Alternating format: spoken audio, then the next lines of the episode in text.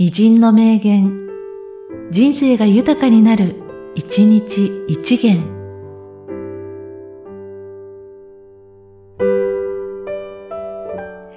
10月7日、久保田一区。伝統は軽んじてはならない。伝統にとらわれてもならない。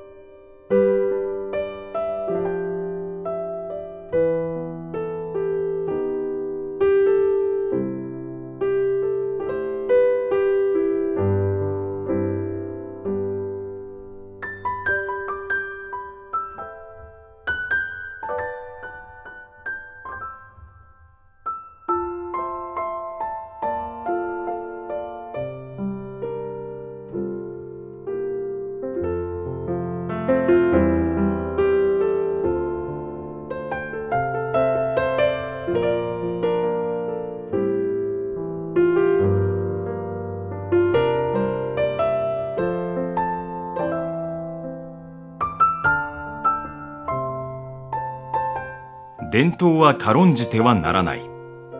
伝統にとらわれてもならない。